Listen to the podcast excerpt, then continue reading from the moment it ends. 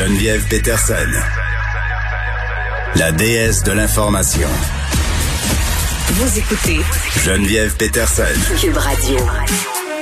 Bon, on est 5 millions de Québécois à vivre euh, en zone rouge, donc à devoir euh, se plier à des mesures euh, sanitaires qui sont plus sévères pour une période minimale de 28 jours. Et bon, évidemment, souvent j'ai l'impression qu'on se plaint le ventre plein.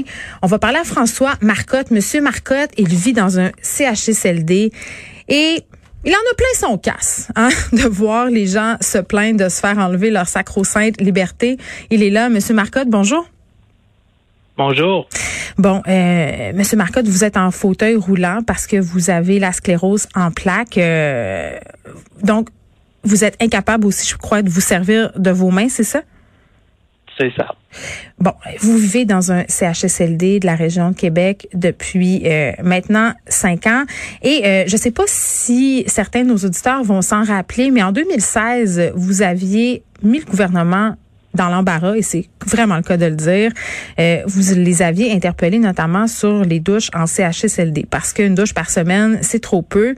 Et vous aviez ramassé à l'époque 30 000 dollars euh, par une campagne de sociofinancement pour justement avoir droit à ces douches-là ça avait fait pas mal réagir. Voilà pour euh, la petite histoire pour les gens s'ils s'en rappellent. Et là, vous avez fait un tweet qui m'avait, euh, vous m'avez interpellé justement parce que euh, dans ce tweet-là, vous disiez, euh, on passe en zone rouge et moi, j'aurais pas le droit de sortir au-delà du terrain de mon CHSLD. Il y a des personnes qui s'opposent aux mesures de la santé publique, qui créent des mesures liberticides. Allez vous faire foutre. Oui. Pourquoi vous avez écrit ce tweet-là? Ça vous fâche les gens qui, qui se sentent brimés dans leur liberté en ce moment? Je peux comprendre que les gens se sentent brimés. Mais il faut toujours relativiser les choses. Déjà, il y a des gens qui sont prisonniers comme moi, prisonniers de mm. notre corps, où le quotidien est assez euh, compliqué dans un CHSLD. On doit faire ce que le système nous impose. Puis j'entends dans les médias des gens lancer le mot dictature, liberticide. Ça, ça me répile au plus haut point. Bon, dans ma vie, moi, je connais des gens qui viennent d'Afrique, de Moyen-Orient, puis je connais, bon, leur passé, puis dans les dictatures. Je n'en pas que les gens, en tout faut vraiment se replier pour sur soi, pour connaître grand-chose de la vie, pour lancer des insultes, des choses aussi qui m'auraient répilé. Moi, dans ma vie, bon, euh, j'ai pas besoin j'ai pas besoin de lire ça dans mon quotidien. Ben oui, puis ça semble un peu indécent de tenir de tels propos. Oui, alors, ouais, oui, effectivement. Euh, à quoi ça ressemble votre vie en CHSLD en ce moment là? Bon, présentement, ben, tout d'abord, je me suis tapé le printemps. le printemps, ça a été un printemps de confinement. Je me suis tapé trois mois dedans. Bon, j'avais le droit d'aller sur la galerie. À certains moments, j'ai eu le droit d'aller dans la cour. C'est seulement quand l'été est arrivé que j'ai pu euh, partir en fauteuil. Depuis ce temps-là, j'ai roulé 400 euh, km. Là, j'ai appris, bon, je savais que qu'il y avait des rumeurs qu'on allait passer en zone rouge. Hmm. avec le zone orange, j'avais le droit d'aller me promener. Euh, j'avais quand même une certaine liberté. En hmm. zone rouge, ben maintenant, je suis euh, je suis limité au terrain du CHSLD. Je suis pas d'aller plus loin. les proches aidants peuvent venir, ma mère peut venir si autrefois, lors de la, première, euh, le premier confinement, elle n'avait pas de venir, des ajustements, ben, ça serait restrictif. Donc, je me suis tapé le, printemps j'ai profité un peu de l'été, je, voyais l'automne, j'ai profité de, de, des couleurs de l'automne. Je pensais pas que la couleur de l'automne allait être le rouge du confinement.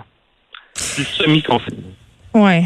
Puis je pense qu'il y a un truc qu'on oublie assez souvent euh, par rapport au CHSLD parce que bon, euh, quand même là. Euh, Monsieur Marcotte, pendant la pandémie, on a beaucoup parlé des personnes âgées qui perdaient la vie dans nos CHSLD, mais les mm-hmm. CHSLD accueillent aussi une autre clientèle, des gens comme vous, des gens qui sont pas âgés. Est-ce que ces endroits-là, ils sont faits pour accueillir du monde à long terme, du monde plus jeune, du monde comme vous?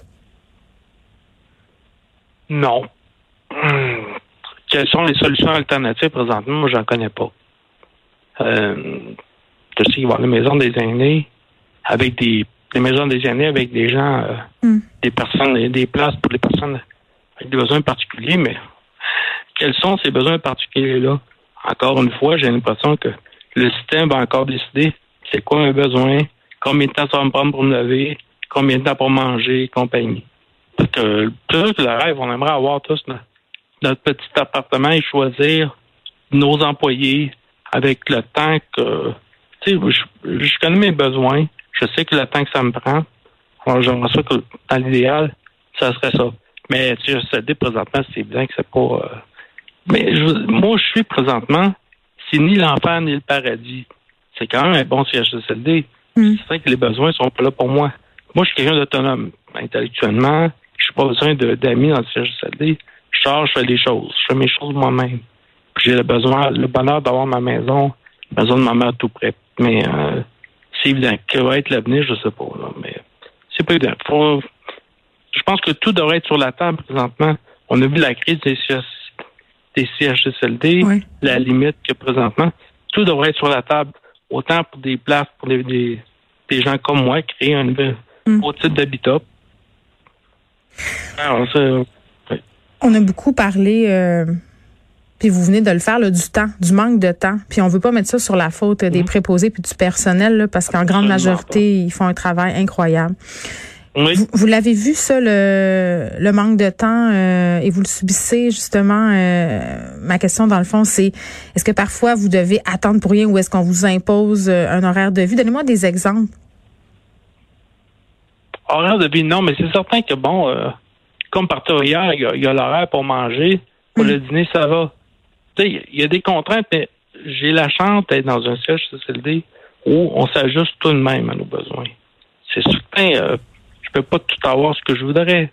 Il y a quand même, euh, ils doivent composer avec ce que le ministère leur donne en temps, en heures de soins pour chaque résident. J'aimerais en avoir plus. C'est pour ça qu'il faudrait avoir des ajustements. Comme je dis, tout doit être sur la table.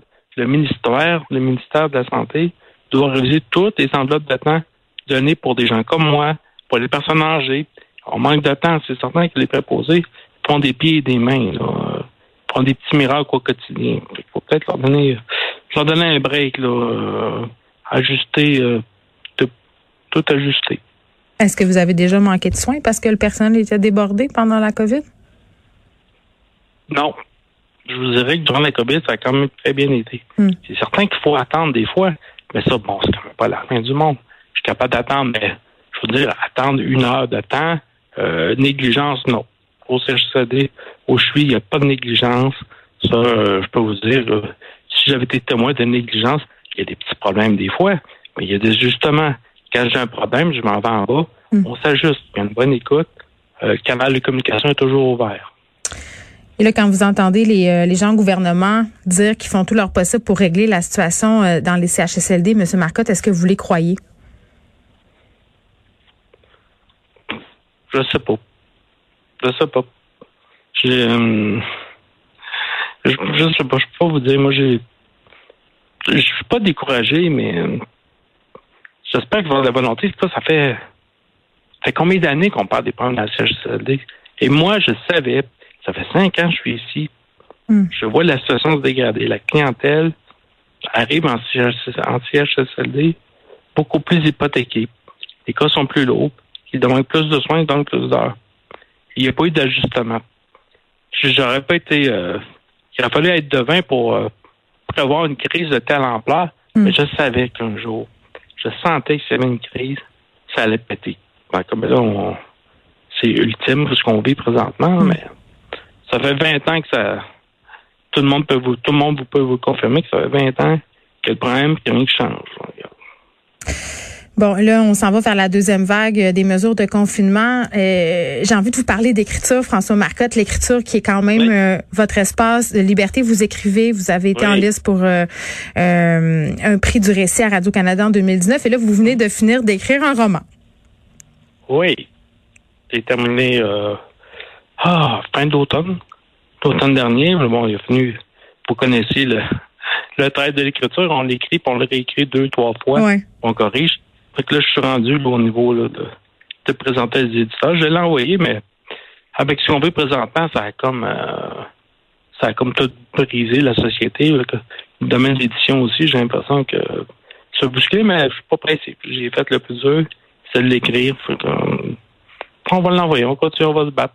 Je pense pas fait tout ce travail-là pour euh, que ça reste sur la table. Non, puis je pense qu'en ce moment, on, on s'est prouvé collectivement que les gens étaient avides de culture. François Marcotte, merci François euh, qui nous parlait euh, en direct de son CHSLD. Et ça remet, la raison pour laquelle je voulais faire cette entrevue-là aujourd'hui, c'est que ça remet les choses en perspective. Pour vrai, là, on est là à se plaindre chez nous, à dire ah, c'est plate, je peux pas aller au cinéma, c'est plate, je peux pas aller au restaurant avec mes amis. Ah, le gouvernement est en train d'entraver mes libertés alors qu'il y a des gens qui subissent pas mal plus d'entraves que nous. Donc des fois, ça fait du bien de dire, hein, de, de regarder son privilège puis se la fermer un peu. Voilà.